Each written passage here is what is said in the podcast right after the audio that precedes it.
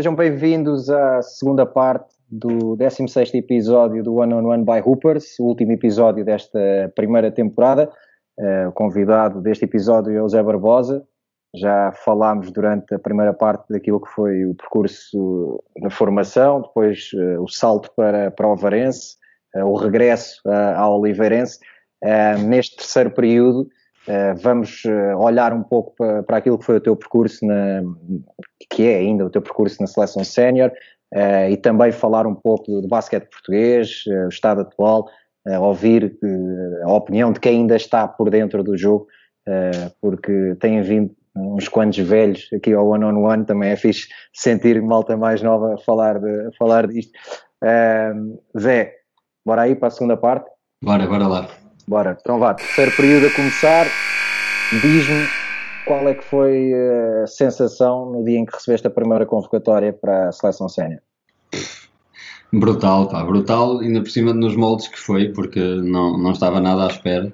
Aquilo foi uma situação um bocado caricata, porque era o meu segundo, o meu segundo ano como profissional e foi um ano em que o Varense tinha decidido ir buscar um norte-americano, era o Nuno Manarte e eu, ia ser o terceiro base, pronto, e até aí tudo normal, só que infelizmente esse norte-americano morreu, faleceu durante um jogo Uh, pá, é, naquele torneio de pré-época, nós estávamos lá. Nós António, acho, que era, acho que era o António Pratas, ou se não era António Pratas, era, era, era um torneio de pré-época. Sim, sim, e, sim. Um, em Monte Real, ao pé de Leiria. Acho que sim, acho que sim, é. acho que foi exatamente aquilo, depois acabou, acabámos por ir ao hospital, exatamente. E uh, pronto, e acabou por ser um ano em que eu, que eu joguei bastante tempo, mesmo só tendo 18 anos, 18, 19, que acabei por fazer depois 19. E pronto, e nesse verão, no, no final dessa época, nesse verão, ia jogar o, o, o Europeu de Sub-20, divisão, divisão B, até aí tudo normal. Mas pronto, o, o selecionador era um, um monstro e, um, e há sempre aquela prévia convocatória que lançam, sei lá, para aí 30 ou 40 nomes, para aí 5 meses antes daquela qualificação que existe, e eu fui incluído, e pronto, até aí fiquei contente, achei que, que, que era bastante bom para mim, já com 19 anos, estar nessa nessa pré-convocatória, como estavam muitos outros nomes, porque achava que aquilo era, pronto, era uma prenda, olha, fizeste uma boa época, toma lá a tua prenda. O que aconteceu foi que durante o verão já tinha terminado o, uh, o nosso europeu e eu já estava de férias e lembro que estava na piscina e, e fui à, à, à mochila buscar o telemóvel para ver qualquer coisa e tinha uma chamada do presidente da federação o que tinha acontecido tinha havido muitas lesões um, na equipa sénior e, e o Moncho decidiu que, como os outros séniores que, que não tinham sido convocados para essa qualificação, para esse verão, já estavam fora de competição desde maio e eu uh, e o João Soares, uh, que tínhamos acabado o Europeu Sub-20 há cerca de uma, duas semanas, ainda deveríamos estar em forma, achou que pronto, faltava só um jogo, tinham que chamar dois gajos para substituir, penso que era o Minhava e o Jaime Silva, já não estou certo, sei que era o Minhava, não sei quem era o outro, e chamou-me a mim e ao João Soares, o João Soares para ter acabou por não ir, foi o Fernando Souza, mas eu fui, e portanto foi mais ou menos sair da piscina, ir ao, ao, telemóvel, ver que tinham uma chamada atendida de um número que não conhecia, ligar de volta, ah, é o Presidente da Federação, amanhã tens que estar em Guimarães, uh, treinas, treinas já amanhã com eles, treinas no dia a seguir de manhã e jogas à noite. E eu, ok. Siga. Vou só dar mais um mergulho e já vou. Já vou. E foi, foi, foi fazer a mala uh, e o meu pai levou-me lá, que ainda nem sequer conduzia, e um, receber, jogar, ainda joguei 5 minutos, uh, receber o Pocket Money e vir embora. Pá, mas foi, foi, foi brutal. Pá, foi, ainda por cima foi contra o Pachulia, foi contra. Pá, foi, foi, foi fantástico. E, e pá, a minha primeira, minha primeira experiência foi mais ou menos assim, um bocado atípica, mas, mas pronto, ainda sabe melhor. E como é que estás a ver o teu, teu crescimento à medida que, que as convocatórias vão aparecendo, à medida que vão mais jogos uh, acontecendo na, na, tua carreira pela seleção? Uh, como é que olhas para, para o teu papel atualmente nesse grupo? Assim, eu nos primeiros anos que depois comecei a ir com mais regularidade, eu não era de longe do, dos bases principais, eu andava sempre ali na corda bamba para terceiro base, quarto, andava sempre ali disputa com alguém para ver se ficava nos três bases e, e foi, umas vezes foi, foi ficando, outras vezes não. Uh, o base principal ia sendo sempre o Mário Fernandes, como, como referiste há pouco.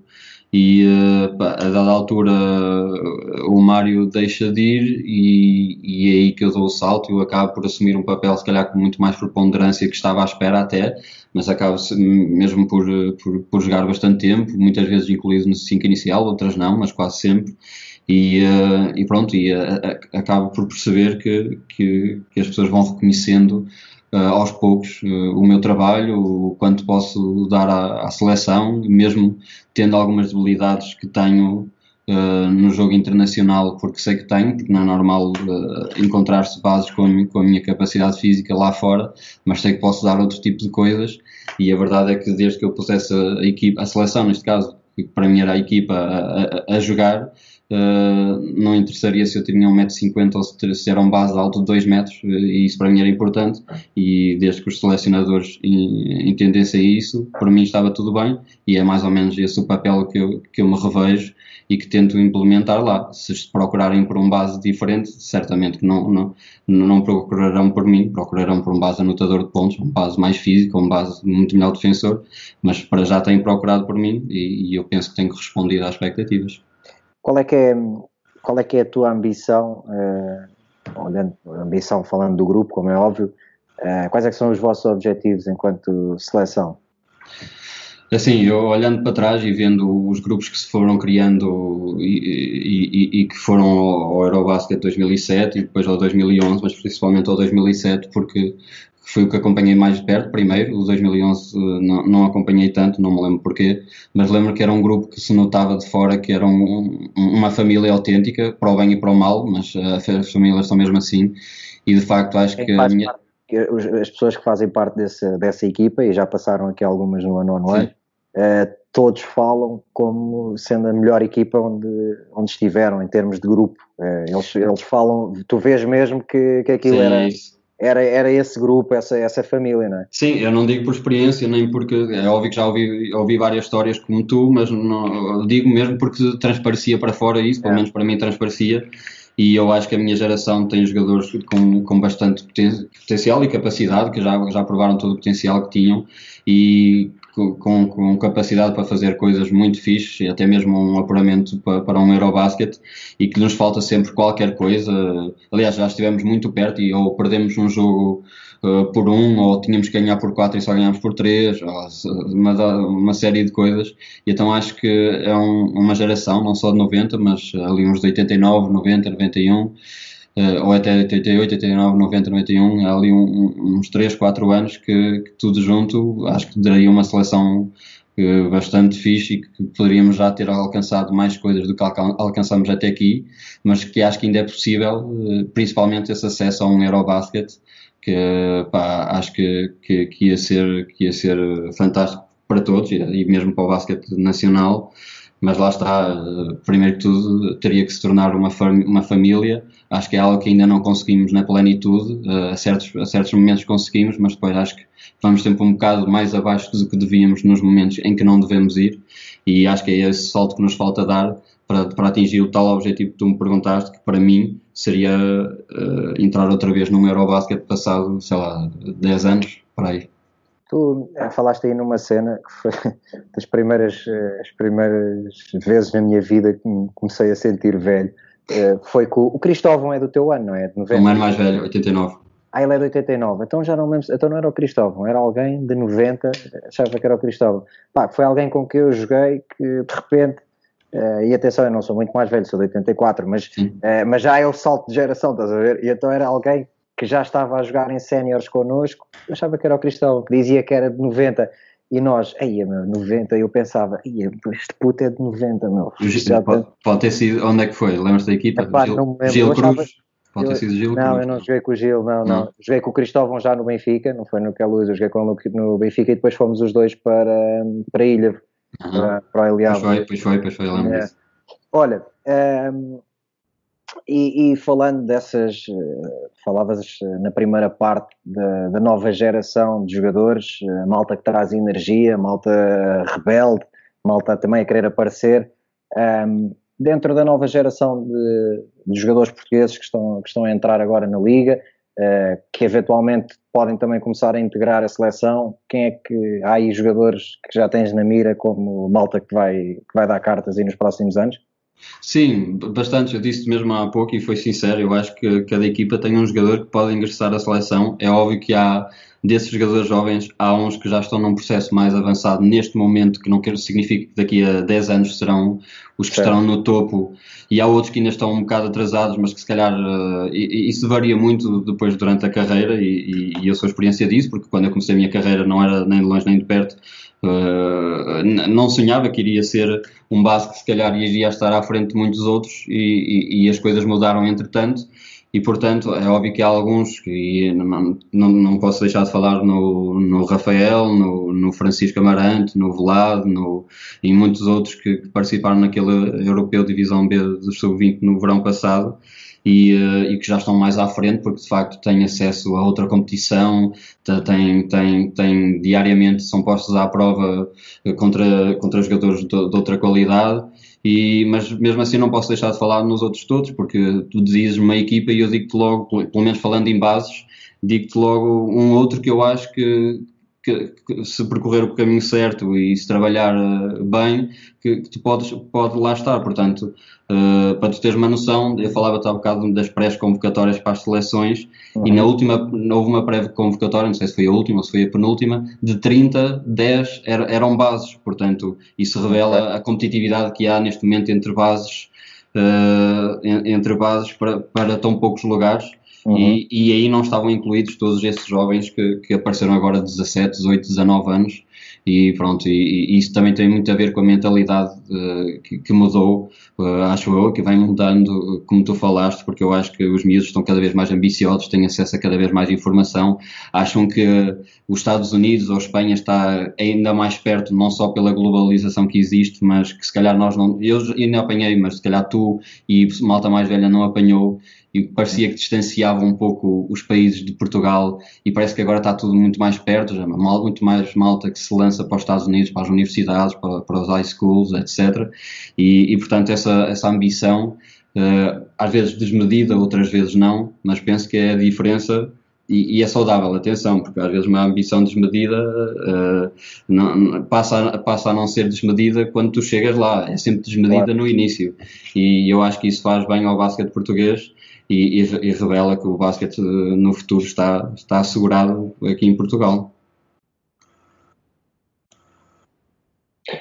Achas que o, achas que o Nemias um, vai, vai ser o primeiro jogador português na NBA? E se isso acontecer, achas que para a seleção portuguesa uh, ter um jogador a jogar na NBA e mesmo que nos primeiros anos uh, sejam poucos minutos ou, ou nenhums, uh, mas achas que esse é, se, se, isso de facto acontecer, e todos estamos a torcer para, para que ele seja o primeiro, que neste momento é o que está mais próximo, mas que depois dele que, que haja mais, é, mas achas que se isso acontecer, é, a seleção é, dá se calhar esse salto que, que estavas a, a, a, falar que às vezes falha?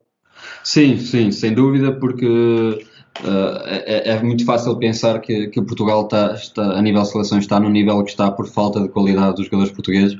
E muitas vezes não é, porque nós jogamos com muitas seleções que, que por vezes têm um jogador naturalizado que faz ali a diferença toda, em que nós pensamos, ora bem, vamos tirar este jogador naturalizado desta equipa e, e, vamos ver como é que será o resultado no final. E nós temos a certeza absoluta que se não ganhássemos andávamos ali tac a tac contra, contra a maior parte das seleções. E muitas vezes uh, é isso que nos falta. Eu não sei se alguém já te referiu isso num dos programas anteriores, que falta-nos sempre assim um, um, um Betinho ou, ou, ou, uma pessoa que, não, que, nos faz, que nos faz a diferença. O Nemias pode ser uma dessas pessoas. Até porque vai ser, se calhar, uma, uma posição que, que sempre foi um dos pontos fracos da nossa, da nossa, do, do nosso basquete, não é? Sem dúvida, eu acho que uma das grandes diferenças no europeu, no tal europeu de sub-20 que houve no verão passado, foi ter um Nemias que, que, que era uma coisa invulgar uh, em relação às outras seleções que eu tive a oportunidade de ver e de facto, uh, mesmo para os outros jogadores das outras posições, dá uma confiança, pá, dá uma confiança tremenda, porque tu, claro. tu, tu, dizes, pá, eu estou com este gajo, eu posso jogar ao, ao nível que eu quiser, posso me exceder aqui à vontade e passo a passo tu dás por ti a jogar contra, contra a Rússia uh, ombro a ombro e, e, e ganhas.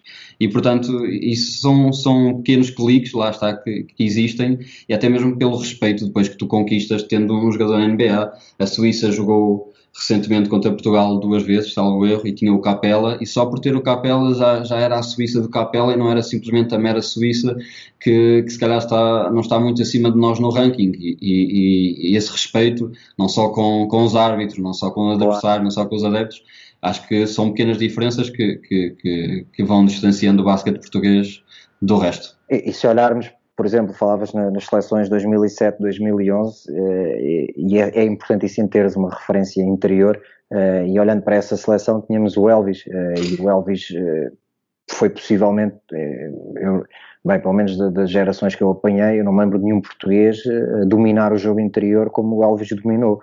Não, não, não, não, não, sem dúvida, talvez dos melhores. Ou seja, o Nemias, o Nemias vinha trazer isso. Uh, é, é, essa, é essa. Né? Sim, exatamente, são essas qualidades que muito dificilmente encontras nas seleções portuguesas é.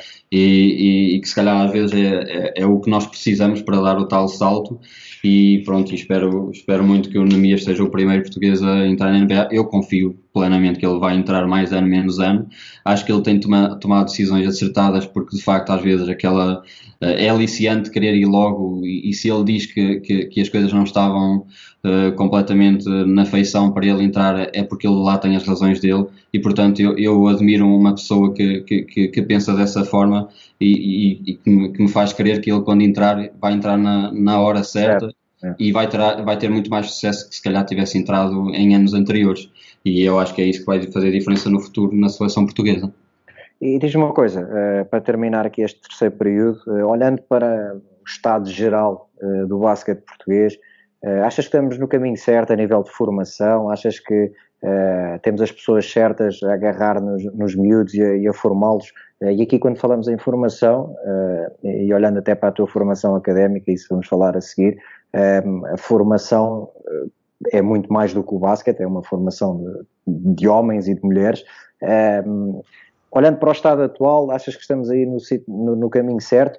E, e, outra pergunta, não só a formação, mas olhando também para séniores, achas que eh, a liga profissional, como já foi, está a fazer falta para que também se dê aqui um salto qualitativo a nível, a nível de séniores das equipas e depois que isso também se reflita na, na, nas seleções, não é? Sim, respondendo à primeira pergunta, acho que a nível de formação isso é sempre muito relativo porque não se trabalha da mesma forma em todos os sítios, em todos, em todos, clubes, claro. em todos os clubes, como é óbvio. Mas no, falando na generalidade, vou tentar falar na generalidade que não gosto muito, acho que sim, porque primeiro temos acesso a muito mais informação e hoje em dia é muito mais fácil copiar modelos de formação de outros países que, ditos uh, pioneiros, de, que são dos melhores do que, do que, do que antigamente. E, portanto, uh, vejo muito trabalho individual de, de, jogadores que também agora com as redes sociais é muito mais fácil perceber o quanto ou, ou como eles trabalham. E, e, portanto acho que isso faz diferença uh, e, e, são pequenos pormenores que, que, te, que te levam a, a, outros patamares.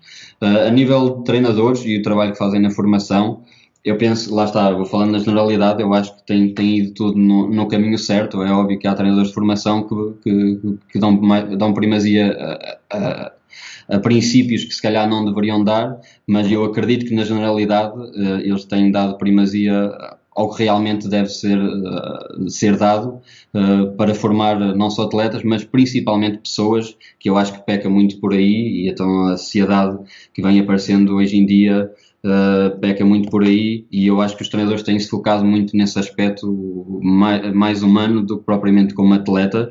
Como é óbvio, o atleta ser como atleta é sempre importante, mas como pessoa também, porque pá, eu acho que isso faz muita diferença depois, mais tarde, numa carreira profissional. Eu acho que por muito bom atleta que sejas, Uh, se não tiveres aquela, aquela capacidade mental, uh, acho que nunca vais conseguir e, e, tu, e tu consegues contar uh, uma quantidade de, de, de, jogadores com alto potencial para serem craques e que depois acabam por ficar pelo caminho precisamente porque não tinham isso. A, a, nível sénior, eu acho que se não tivesse, muito honestamente, eu acho que se não tivesse havido este problema esta pandemia, pronto, vamos dizer assim, eu acho que continuaríamos no, no caminho correto. E eu sei que muitas vezes as pessoas falam da quantidade de estrangeiros que existe. E eu não sou apologista do, da utilização de cinco americanos, eu, eu por mim ficava-me nos quatro e vou explicar porquê, não, e não quero dizer que esteja certo, Mandava, mas... Mandavas vir um 2, um 3, um 4 e 5 4 e 5 e ficava ao base, exatamente. E, não, mas dava sempre a, a, oportunidade de um jogador português experienciar o que é entrar no 5 inicial, de estar com quatro americanos, pronto. Olha, eu acho que... ponto de vista é interessante, por acaso, porque nós eh, já, eu perguntei a alguns dos convidados essa questão, Uh, e, e, as opiniões dividem-se. Uh, eu, por exemplo, não sou contra uh, os cinco estrangeiros, até porque se recuarmos antes de eu subir a sénior, a liga profissional tinha estrangeiros que nunca mais acabavam, mas a, melhor geração de portugueses vem dessa altura, porque a malta tinha que, que dar o litro para, para fazer parte das equipas.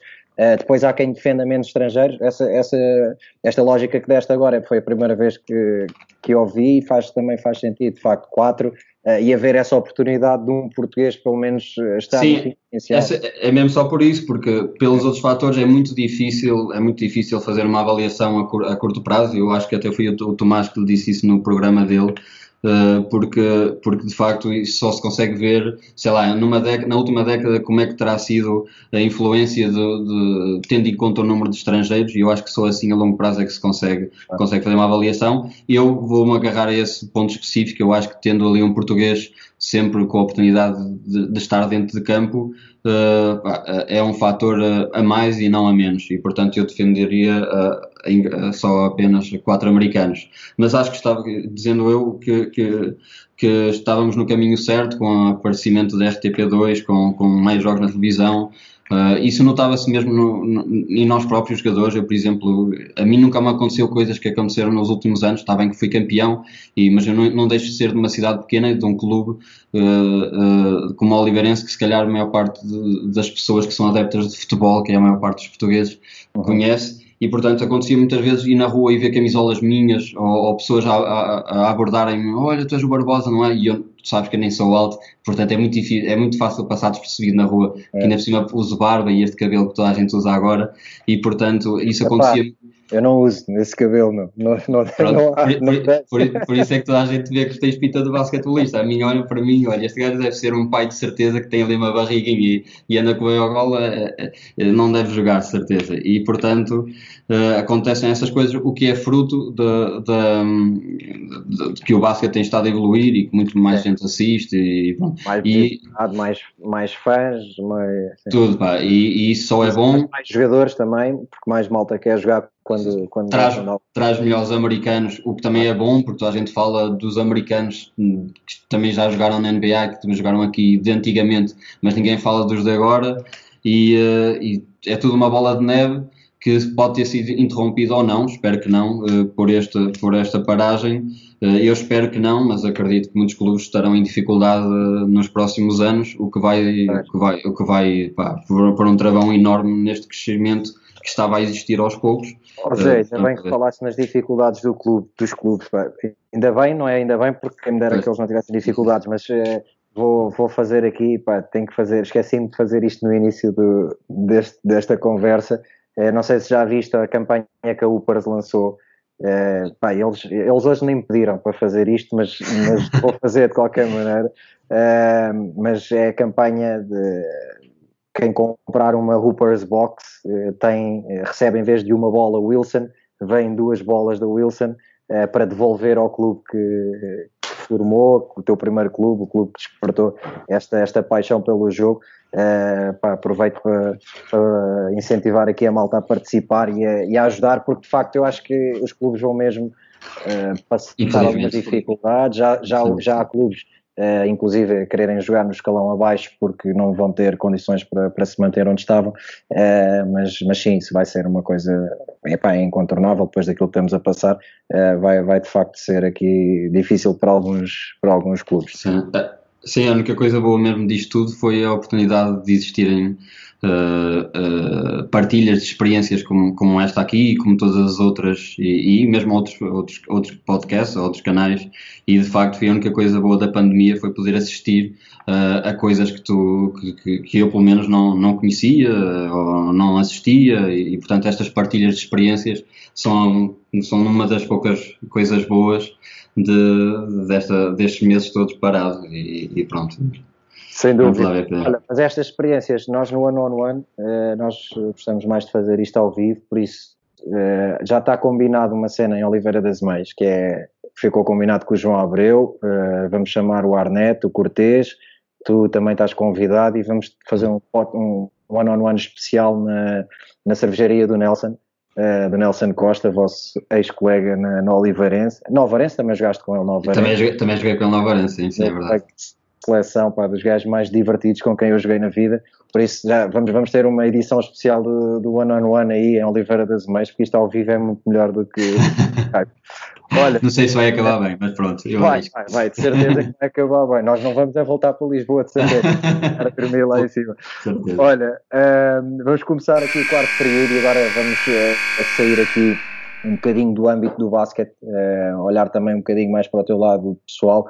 Um, pá, e eu vou-te fazer esta pergunta, isto parece um bocado clichê, mas eu na verdade nunca tinha feito esta pergunta a ninguém, uh, porque lá está, as pessoas que passaram por aqui são pessoas, uh, por uma ou outra razão eu acabo por uh, saber aquilo que elas são, ou o que é que fazem, o que é que não fazem, e eu, eu gostava mesmo de perceber quem é, quem é que tu és, como é que tu és fora, fora de campo, o que é que tu fazes, como é que passas o teu tempo, eu vou acompanhando e também sei que dedicas muito tempo à tua filha, pá, e, e, sem dúvida que são a melhor coisa da vida, os nossos filhos, mas fala-me também um bocadinho de ti, o que é que tu gostas de fazer, como é que passas o teu tempo? Olha, sim, de facto agora os meus últimos meses têm sido quase dedicados na, na totalidade à, à, à, educação dela, a estar com ela, e, e portanto não resta muito tempo. Uh, para, tu teres uma noção, eu devo ser de, das poucas pessoas, uma em um milhão, que ainda não vi o documentário de Jordan, para tu veres. E uh, primeiro, porque, primeiro porque decidi ver aquilo tudo do início ao fim, tudo seguido, okay. e, e não, não gostava de ver aos saltinhos. E depois, porque de facto eu não tenho, eu não tenho muito, tenho este, esta horita, esta hora e meia uh, de final de dia livre, e pronto, aproveito para ver um filme ou outro, mas não dá para ver muita coisa. E, um, e pronto. Ver, eu estou a ver pela segunda vez já o Last Dance. Vi, vi sempre à medida que iam saindo e agora já estou a ver outra vez. Não, ainda nenhuma vi. E pronto, até a maior parte do meu tempo tem sido isso e pronto. E agora também, agora não, já há alguns anos que ando, que ando a aprender alemão, que pá, era uma língua que, que me fascinava eh, não sei porque, não me perguntes, mas que me fascinava e que fascina poucas pessoas, porque de facto aquilo de bonito não tem nada.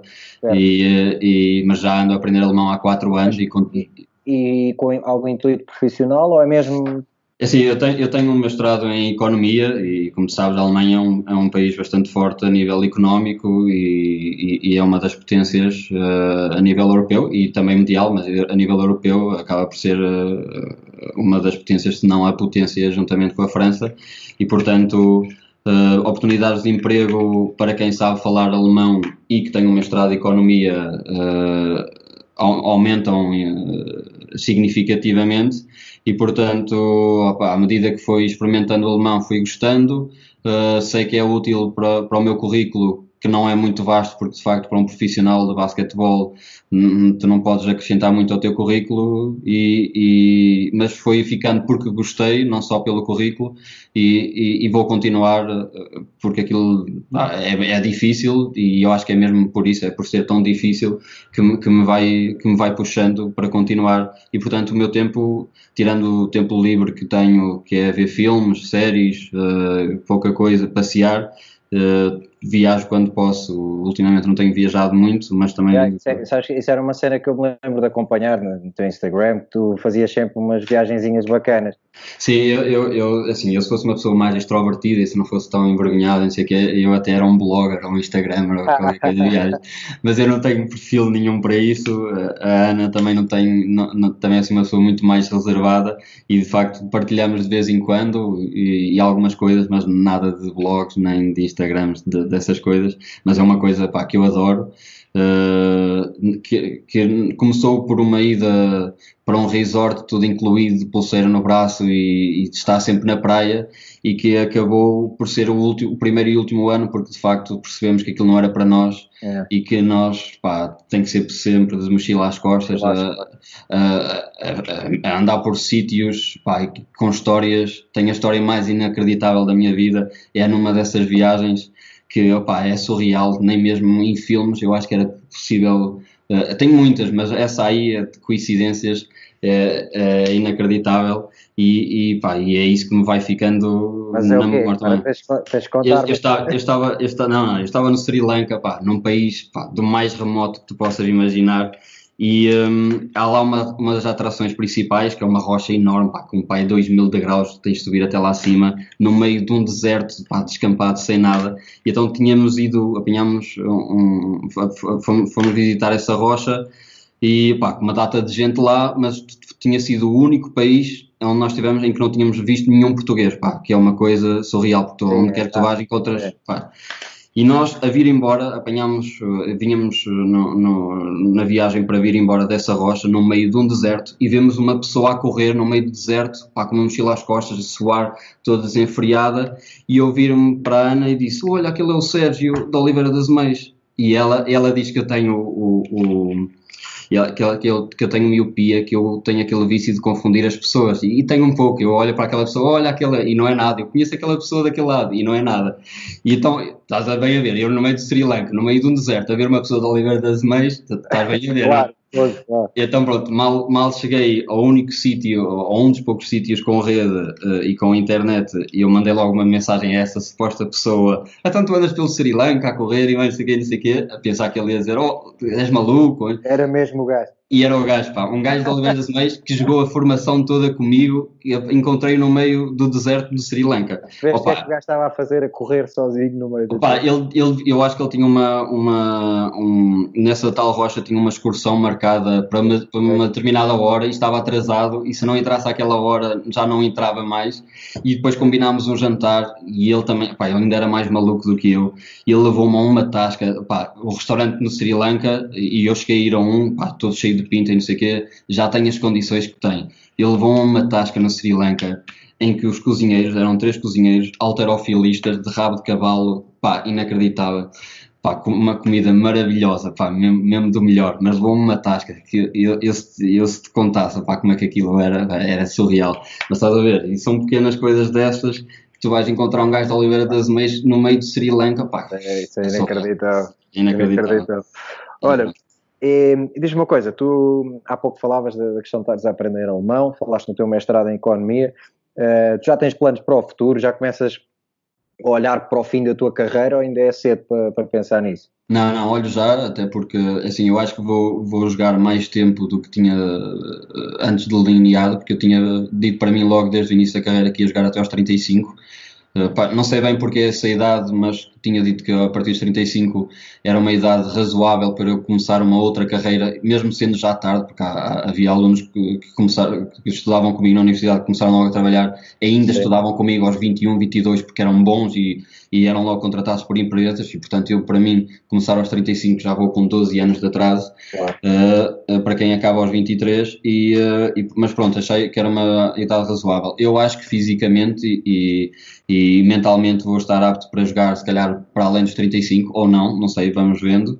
Uh, mas em relação ao que vou fazer, eu sou muito de agarrar oportunidades. Pá. Eu nunca pensei que vija ingressar ao, ao Varense, como acabou por acontecer. Nunca pensei, pá, nunca pensei muitas coisas que vieram a acontecer. E eu tenho mais ou menos uh, a, mesma, a mesma fé, não. Tenho mais ou menos a mesma vontade em relação à próxima, à próxima carreira que vou ter.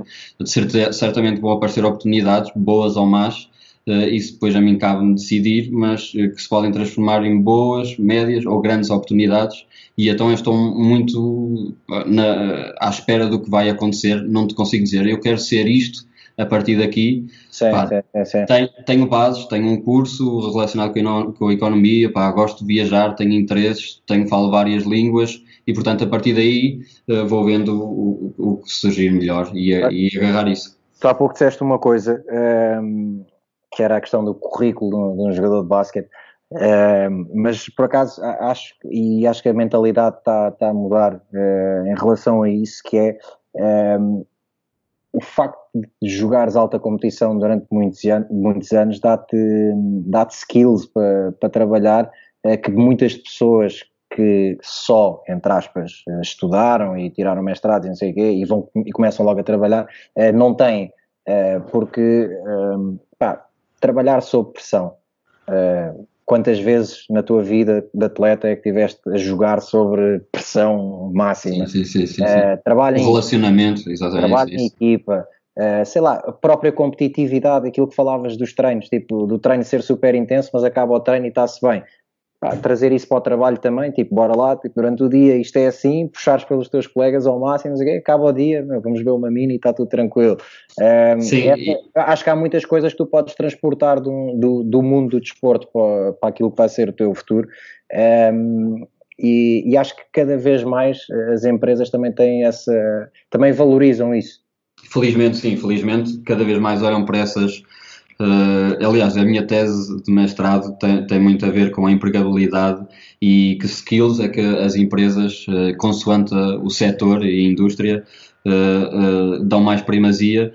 E de facto, uma das conclusões da minha tese foi que um, que as empresas têm dado muito mais ênfase uh, uh, a essas qualidades inter, de relacionamento interpessoal e, e, e, de trabalho em equipa e de superação, de sacrifício, coisas que não são muito técnicas e que muitas vezes nós temos a ideia de que uh, eu se estudar estes cinco livros e souber, souber estes cinco livros técnicos de cor vou ser bem melhor do que tu e a verdade é que eu conheço muita gente bastante inteligente que estudou comigo e que se calhar em termos de relação com pessoas Claro. Uh, pá, estão muito atrás de mim precisamente por este convívio que eu tenho tido, eu e qualquer jogador que nós temos uh, a oportunidade de ter uh, ao longo deste, de, de, de, uma carreira desportiva. E eu acho que é um dos pontos a favor que eu possa ter por, por, por isso. Uh, sei que em, em, termos técnicos vou ter que aperfeiçoar muita coisa e vou estar atrasado em relação aos outros, mas é uma coisa que, que eu acho que, que vou apanhar rápido e, portanto, uh, não estou muito preocupado. Estou, apenas, estou apenas a preparar-me, mas não, ainda não estou preocupado com isso, também porque tenho confiança exatamente no que eu acabei de dizer. Aquilo que fizeste. É. Uhum. Há uma cena, e sem querer uh, estar aqui a ter um discurso muito paternalista, porque também não sou assim tão mais velho do que tu, mas, uh, mas eu falei disto com o Tomás, que foi com o Tomás Barroso também, quando ele passou aqui no ano no ano, uh, que é, um, pá, não há nada, isto sabendo e percebendo também a tua entrega ao jogo de basquete e aquilo que tu uh, acabas por usufruir e de, de, te divertires no, no, no, jogo de basquete, uh, eu acho que não há nada na nossa vida, uh, nós que passamos por isto e gostamos tanto de jogar, que depois venhas a fazer que seja tão. que te deixe tão feliz como aquilo que, que acontece neste momento contigo a jogar basquete. Pá, por isso o meu conselho é, enquanto conseguires jogar, estavas a falar aos 35, meu, se conseguires prolongar mais um bocado, vai mais um bocado a sério, porque depois, e atenção, eu tenho tido a sorte, desde que deixei de, de jogar como profissional, uh, sempre tive oportunidades de trabalho em coisas, em projetos, pá, giros, coisas que gosto realmente de fazer, Uh, mas nenhuma delas uh, e nenhuma delas é, é, comparável com aquilo que eu, eh, que eu sentia dentro de campo.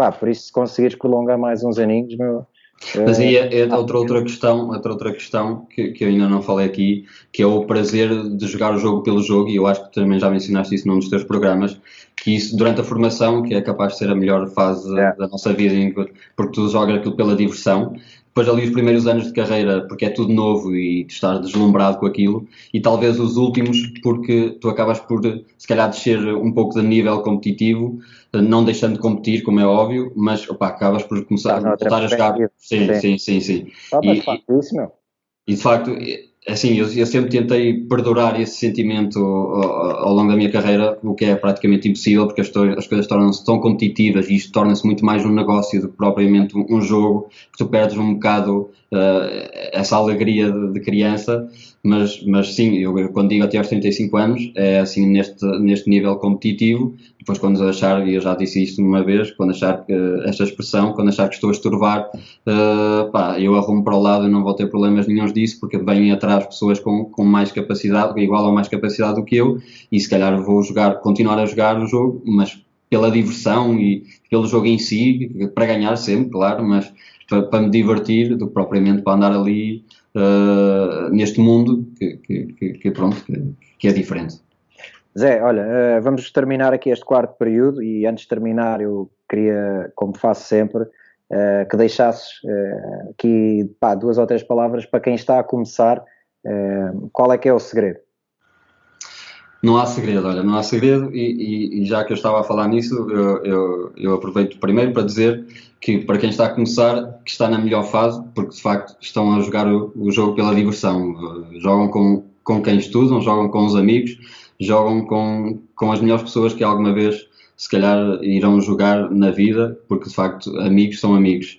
E, e para, para, portanto, com isso, tentarem pá, que esse sentimento, que se divirtam com o jogo o, o máximo tempo possível, porque se por acaso ingressarem numa carreira desportiva profissional, Uh, esse sentimento vai acabar, acabar por perder-se aos poucos, não se perde na totalidade, porque ninguém anda por aqui simplesmente porque isto é um negócio, porque também gostam, mas não é como era antes. E portanto que perdurem esse sentimento o máximo possível. E depois, e o mais importante do, do que tudo, uh, pá, para mim, uh, pelo menos foi assim que, que, eu, que eu fiz as coisas, é que percebam o que, quer, o que querem o quanto antes.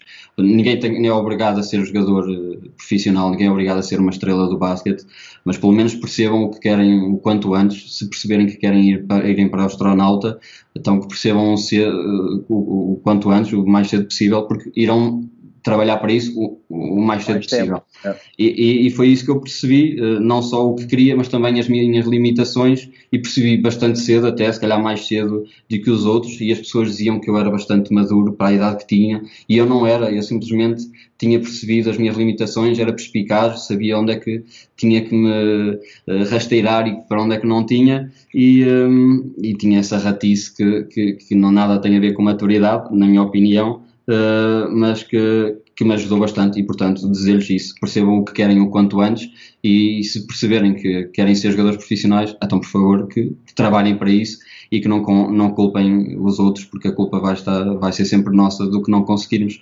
Portanto, culpar os outros é sempre o primeiro e principal erro. Trabalhem para o que querem ser. É mais ou menos isso. Zé, olha, uh, obrigadão por teres aceito este convite. Pá, este, este one on one, como é o último, vamos ter prolongamento uh, e são só mais dois ou três minutos. Uh, e o prolongamento, basicamente, quero só, pá, quero explicar aqui um bocadinho. Este, este one on one surge, isto é uma ideia que eu já tenho há algum tempo, mas por falta de tempo nunca, nunca tinha realizado porque porque trabalho dia, trabalho de noite, tenho agora dois filhos, pá, isto não, não dá para. Ainda tento jogar basquete de vez em quando, uh, mas, mas pronto, isto não dá para tudo, e então foi uma ideia que foi, foi sendo adiada. Uh, até que um dia me sentei com o André Costa, que é o CEO da, da Upers, uh, pá, eu vou fazer questão de dizer isto outra vez. Eu, eu ainda ontem estava a falar com um amigo meu uh, que acha que eu tenho qualquer coisa na Upers, pá, não tenho. A Upers é, é uma cena de malta que adora basquete e que está a fazer cenas do caraças. Uh, e este podcast surge como mais um conteúdo da Upers que eles, que eles decidiram apoiar. Nessa conversa com, com o André Costa, com o CEO, eh, basicamente ele começou-me a falar da Upers, ideias, o que é que tem, não tem, eu disse, pá, olha, eu tenho esta ideia há não sei quanto tempo, e ele foi logo, meu, bora, nós vamos tratar disso, só tens que sentar à frente do convidado, fazer a tua cena, tudo o resto nós tratamos, por isso bora lá. Eh, e eu queria agradecer ao André.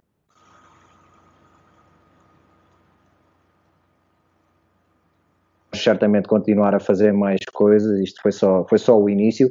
Uh, pá, queria agradecer uh, a todos os convidados, uh, pá, malta que para mim são referências, malta que tem uma paixão tão grande pelo jogo como a que eu tenho, uh, referências do passado, referências do presente, uh, Carlos Andrade no primeiro episódio, João Santos, isto vai por ordem uh, cronológica, não é por mais nada. Carlos Andrade, João Santos, Carlos Barroca, meu pai, Pedro Miguel, Tomás Barroso, Diogo Carreira. Depois, infelizmente, com esta pandemia, as coisas tiveram que ser feitas de outra forma. Nós já tínhamos, inclusive, preparado uma viagem ao norte, mas acabou por não ser possível. A partir daqui foi por Skype. Miguel Miranda, João Abreu, Carlos Fechas, uh, Leroy Watkins, uh, este teria sido giro se fosse em Chicago, mas foi, este foi mesmo por Skype, uh, Miguel Minhava, Sofia Ramalho, Márcia Costa, Eddie dos Santos, Tisha Penicheiro, acabámos com o Zé Barbosa. no meio disto, queria agradecer também ao coach Vasco pela parceria que fizemos, também para criar aqui um conteúdo diferente, aqui num, um podcast em equipa, que vamos continuar a fazer, em que basicamente queremos falar com uh, ex-jogadores que depois passaram para o lado de treinador. Uh, fizemos com o Mário Fernandes, a quem também quero agradecer, e foi, foi fixe.